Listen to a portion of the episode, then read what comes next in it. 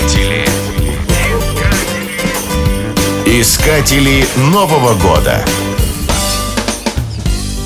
В Испании главный новогодний персонаж – Папа Ноэль.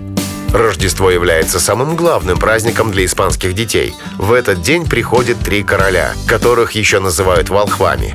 Они дарят сладости и подарки. Трех королей зовут Мельхиор, Бальтазар и Каспар. Они сидят на специально подготовленных для них тронах и вручают подарок каждому в руки. Искатели Нового года.